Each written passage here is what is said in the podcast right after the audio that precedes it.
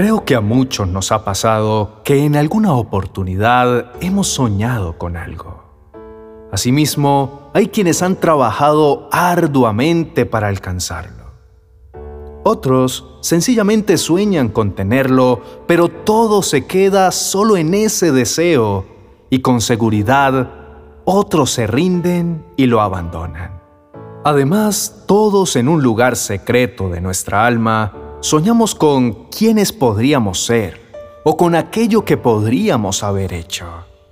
La palabra de Dios en Isaías capítulo 43, verso 18, dice que Él hará todas las cosas nuevas. Cuando nos dice todas, se refiere a todo aquello que hemos soñado y que hemos guardado en el cuarto del olvido. Todo, Dios quiere hacerlo nuevo. Aquellos sueños que tenemos por ahí, escondidos en nuestros corazones, esos que tenemos miedo de compartir a otros o de esperar su cumplimiento, son los mismos que Dios quiere para cada uno de nosotros. Dios ha determinado un tiempo y una hora para todo lo que se quiere. En definitiva, los sucesos de la vida están ordenados por un Dios compasivo, clemente, amoroso y fiel, y cuya soberanía es el cimiento del cual proviene su providencia. Sus planes no dependen de la aprobación humana. Veamos cómo lo define Eclesiastés capítulo 3, verso 1. Cuando Dios creó este mundo, todo lo hizo hermoso. Además, nos dio la capacidad de entender que hay un pasado, un presente y un futuro. Sin embargo, no podemos comprender todo lo que Dios ha hecho. Él no solo nos restaura los sueños que nos ha dado, sino que también nos abre los ojos para que podamos entender que todas las cosas por las que hemos pasado nos capacitan para que veamos cumplidos todos nuestros sueños. Y es que cuando Dios nos dice todas, también incluye aquellas situaciones dolorosas, difíciles o que parecen no tener sentido así como también el tiempo que ha transcurrido en el proceso de la espera. Recibamos el consejo del rey David que encontramos en Salmos capítulo 37, verso 4. Deleítate en el Señor y Él te concederá los deseos de tu corazón. Cuando ponemos en las manos de Dios nuestros sueños, los veremos realizados a la manera de Él pero cuando queremos hacerlo a nuestra manera, muy seguramente veremos fracaso. Además, Dios quiere guiarnos por un camino que nos hace pensar que nuestros sueños nunca se cumplirán, para que cuando sucedan no tengamos ninguna duda de que Él es el autor. Debemos aprender a pedir. En el libro de Josué, capítulo 2, leemos sobre Raab, que aunque no sabemos mucho de su vida, nos cuenta el autor que ella era una prostituta y podemos decir también que no estaba satisfecha con la vida que llevaba. Ella quería un cambio y por eso procuraba la manera de salir de ese proceder. Y cuando vio a los espías hebreos que había enviado Josué, sus ojos fueron abiertos para ver la oportunidad de un cambio no desperdició la ocasión de ayudarlos y así tomar la conveniencia de cambiar sus circunstancias. Muy probablemente ella había escuchado de un Dios que dividió el mar, que secaba los ríos o de las nubes de gloria y las columnas de fuego.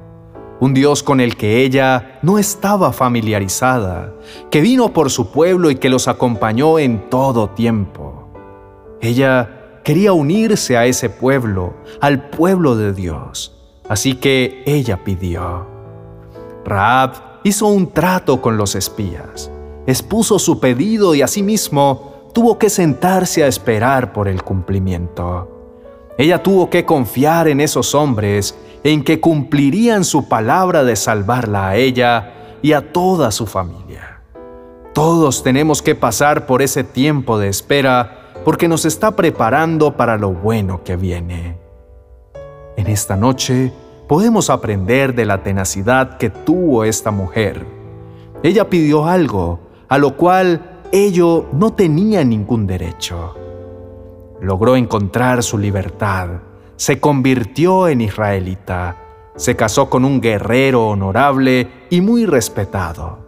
Y como si fuera poco, terminó siendo del linaje del Mesías esperado, del Señor Jesús, y todo porque se atrevió a pedir.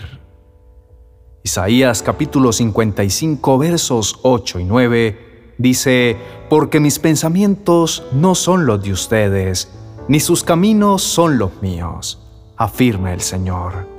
Mis caminos y mis pensamientos son más altos que los de ustedes, más altos que los cielos sobre la tierra.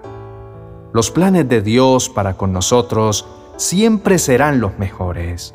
Es necesario empezar a orar para que podamos entender que debemos dejar de luchar en nuestras fuerzas, para comprender que Dios permite desiertos en nuestra vida, porque está forjando nuestro carácter para que podamos comprender que Él está orquestando todo para que nosotros menguemos y Él crezca más.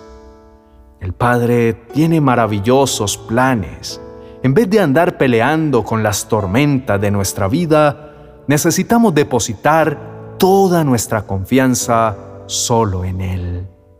Jesús les dijo, ¿por qué están tan asustados? ¿Qué poco confían ustedes en Dios? Jesús se levantó y les ordenó al viento y a las olas que se calmaran, y todo quedó muy tranquilo. Los discípulos preguntaban asombrados, ¿quién será este hombre que hasta el viento y las olas lo obedecen? Oremos. Amado Dios, cuánto nos cuesta saber esperar en ti. Qué difícil es esperar en tu amor inagotable. Se nos ha olvidado permanecer en la quietud de tu maravillosa providencia. Señor, hemos sido decepcionados tantas veces que no debemos arriesgarnos a ser decepcionados una vez más. Pero sabemos que solo en ti podemos confiar. Queremos seguir adelante. Te pedimos Dios, tómanos de tu mano y no nos dejes volver a caer. Padre, nos prometes en Salmos capítulo 33, versos 20 al 22, que tú nos das tu ayuda, nos proteges como escudo. Por eso confiamos en ti. Nuestro corazón se alegra porque en ti confiamos.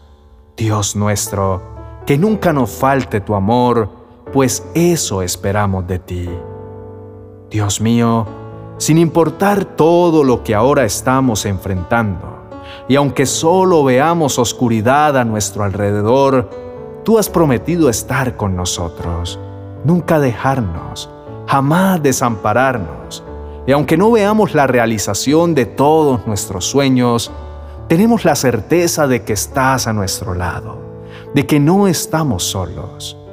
Tú prometes, yo los guiaré constantemente, les daré agua en el calor del desierto, daré fuerzas a su cuerpo y serán como un jardín bien regado, como una corriente de agua. Señor, Descansamos en tu presencia, sabiendo que nada podrá separarnos de tu fiel amor.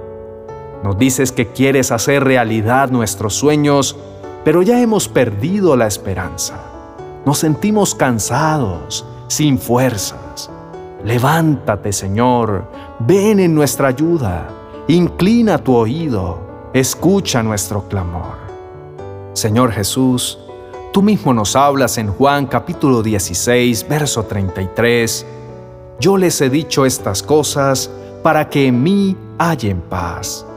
En este mundo afrontarán aflicciones, pero anímense, yo he vencido al mundo. Aquieta, Señor, nuestro espíritu. Enséñanos a esperar en ti. Ayúdanos. Ahora mismo estamos viviendo tiempos difíciles. Necesitamos de tu intervención que nos infundas ánimo. Estamos sufriendo, nos sentimos atribulados. afírmanos en la esperanza de que ya viene la ayuda de que podemos echar toda nuestra ansiedad sobre ti. Recibimos el consejo que está escrito en Primera de Pedro, capítulo 5, versos 6 y 7. Por eso, sean humildes y acepten la autoridad de Dios, pues Él es poderoso.